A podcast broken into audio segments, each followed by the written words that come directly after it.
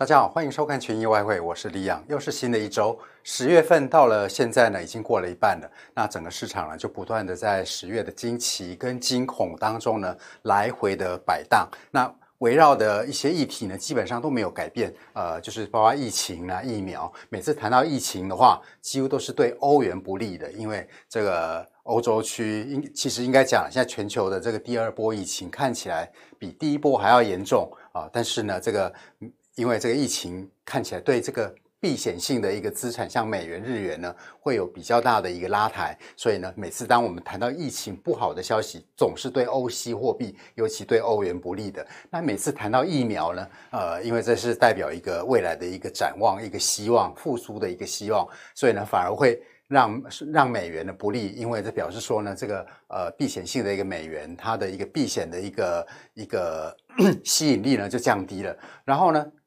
这个美国财政刺激的规模呢，其实它基本上就是在反映这个呃市场人士对于现在美国大选的一个呃结果的一个预期。呃，如果说大家大家一直觉得说呃拜登跟他的民主党拿下整个美。美国的一个政政治的一个版图，也就是包括白宫跟呃国会的两院之后呢，他们一般市场认为说，呃，美美国未来的一个财财政的一个刺激规模呢，可能会比现在预估的还大，所以呢，呃，股市每次在上涨，总是。反映这样的一个消息，那这样的一个消息呢，通常也就让美元不利了。那企业财企业的财报呢，现在在呃过去跟未跟过去跟未来的这一两周呢，呃陆陆续续的会出炉。那基本上这对于市场呢是会有比较短线的一个效果。呃，然后另外一个呃对市场影响力蛮大的就是英国退欧的消息啊。啊，其实英国退欧的消息，包括英国硬退欧、硬硬退欧这样的一个现象。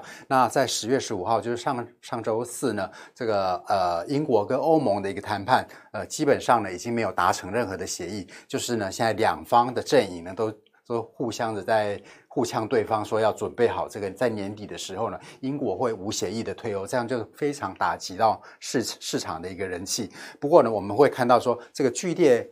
剧烈震荡的一个英镑呢，每次在大幅下下跌大概两百点之后呢，又会有许多的一个买盘的进场，那使得英镑呢又大幅的一个弹升。所以英镑在过去这种剧烈的波动当中呢，可能会让很多人抓不着头绪。其实它就是在反映说，大家认为说是这个船到桥头，最后会自然直。也就是说，尽管有很多硬退欧的这样的一个揣测，但是市场可能认为说，到了最后。英国还是会跟欧盟会有一个协议出来，哦，这是一个短线英镑大幅震荡的一个原因。不过呢，在每次英镑在大幅反弹的时候呢，会有很多空方进场，其实呢是在反映一个英国比较长期的一个基本面，就是现在英国央行开始在试出一些未来不排除负利率的这样的一个可能性，所以我们可以看到短线。哦，经常会有大幅的一个震荡，但是比较长线的一个部位呢，总是在反映一个一个英国的一个负利率。那最后一个这个呃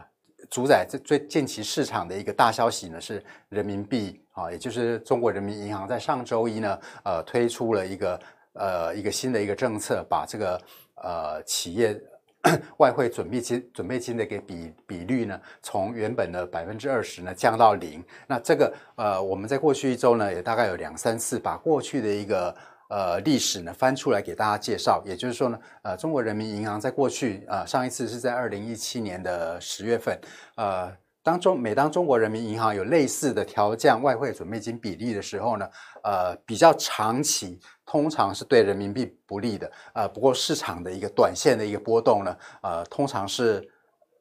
通常是会受到许多经济数据的一个算是短线的一个影响。那像今天早上呢，呃，中国发布了第三季度的一个 GDP，呃，结果数据显示呢，呃，中国在第三季度呢经济成长了百分之四点九。啊，四点九看起来其实是不错的，应该是现在全世界这个大型经济体里面唯一一个啊，不管中不管你对中国的数据的信赖程度如何了，至少它公布出来的数据呢显示呢，现在中国是全世界所有主要经济体里面一个唯一啊经济的成长率呃恢复到这个疫情。疫情发生之前的一个水准，所以看起来其实是一个蛮好的一个消息。那不过呢，因为它这个数据四点九，它是低于市场预估的五点二，所以我们看到今天早上呢，人民币呢在数据发布之后呢是应声的下跌，那也拉低了呃我们之前跟大家跟大家介绍过的人民币跟欧跟欧元跟澳币呢都有一个联动的一个正向的一个效果，所以呢，在这个数据发布之后呢。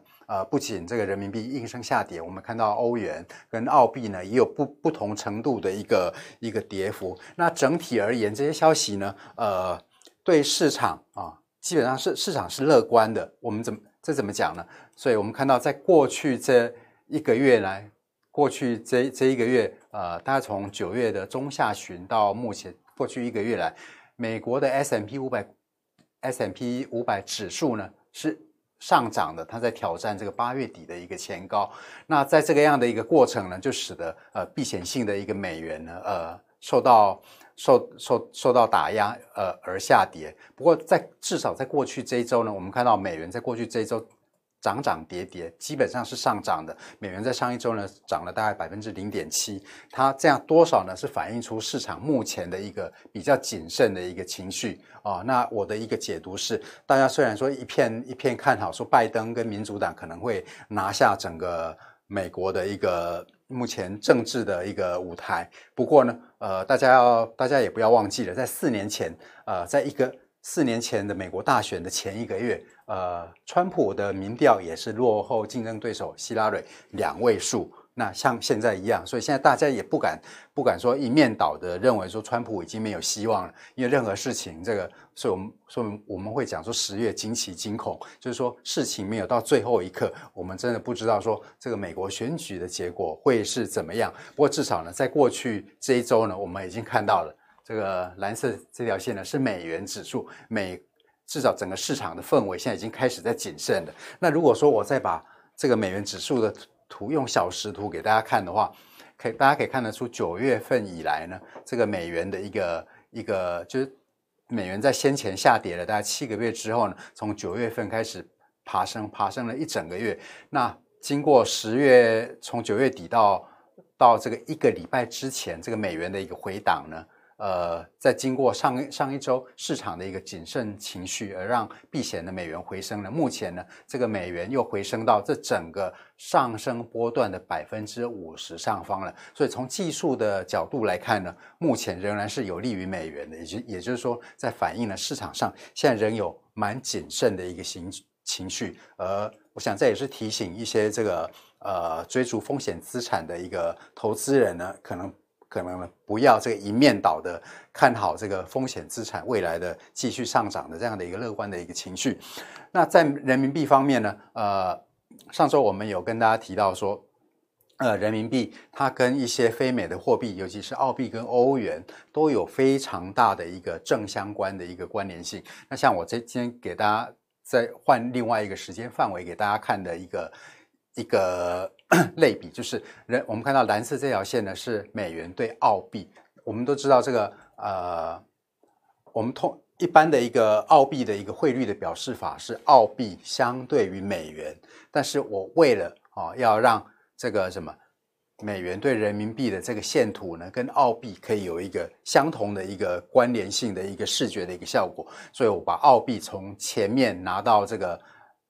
移到后面变成是报价货币，所以蓝色的线呢，是反映出美元相对于澳币的一个汇率。所以当这个蓝色线在下跌呢，就是说澳币在上涨。所以我们看到今年三月，当美元开始下跌的时候，澳币已经开始下涨，已已经开始上涨，上涨到八月底。但是呢，人民币在时间上呢落后了澳币大概两个月，大概在五月份的时候，这个。美元对人民币的一个汇价呢，开才开始走低，那这个就是反映出人民币在上上涨。那目前呢，这个人民币呢，人民币的汇人民币的汇价呢，呃，刚好跌到这个六点六七的上方，这大概是呃去年的一个最低点，也就是刚好在一个支撑线之前支撑线的一个上方。那人民币在呃回吐，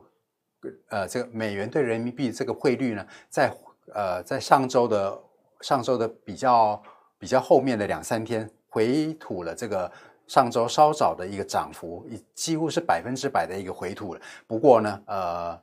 还守在上周的一个低点上方，所以在技术面上，在技从技术的角度来看呢，呃，目前 Dollar One 就是美元兑人民币的汇价呢，并还没有破底的一个迹象。那如果说我用 MT five 的一个平台的话，可以大家会看得一个更更清楚哈。这个是 Dollar 跟人民币的一个汇率的走势。如果有我用日图给大家看的话，可以看到目前。Dollar One 的这个、这个汇价呢，在六点六九附近哈，它还是守在去年二零一九年的一个这个低位的支撑点上方。那如果说我用比较三十分钟图的话，它还是守在上个礼拜一的一个低点，所以在技术上呢，它还没有破底。所以你如果说做多做多这个 Dollar One 这样的一个货币对的时候，除非它跌破先前的支撑位，不过所以。除非它跌破先前的一个支撑位，支撑位，不然从历史的一个轨迹来看呢，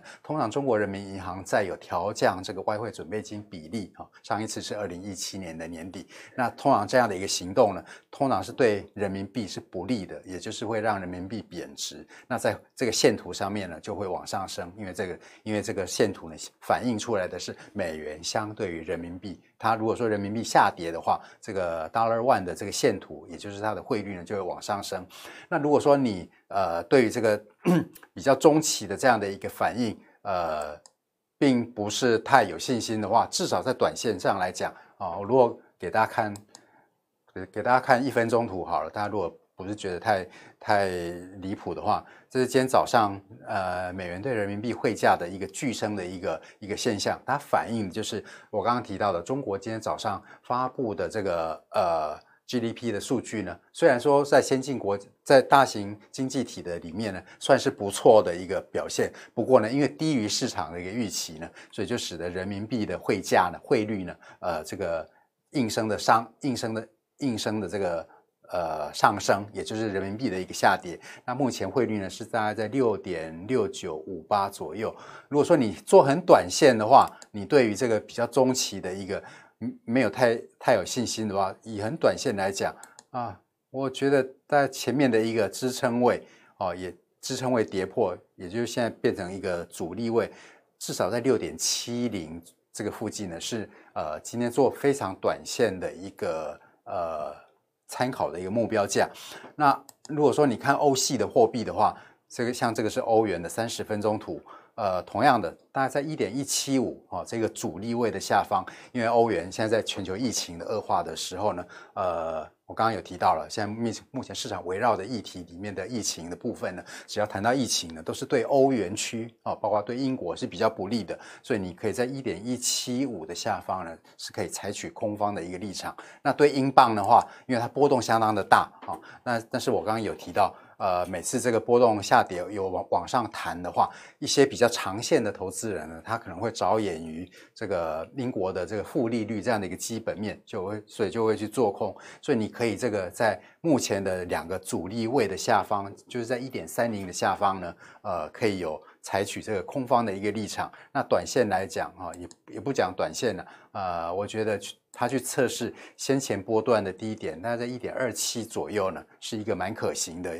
是一个几率蛮大的一个一个市场的一个一个行为。那以上呢，我们就是呃从这个近期市场的一些呃主要的一个基调啊，对各种呃资产、各种货币的一个一个宏观的一个方向上给大家的一个参考。那同时呢，也跟大家提醒了呃近期这个人民币的一个。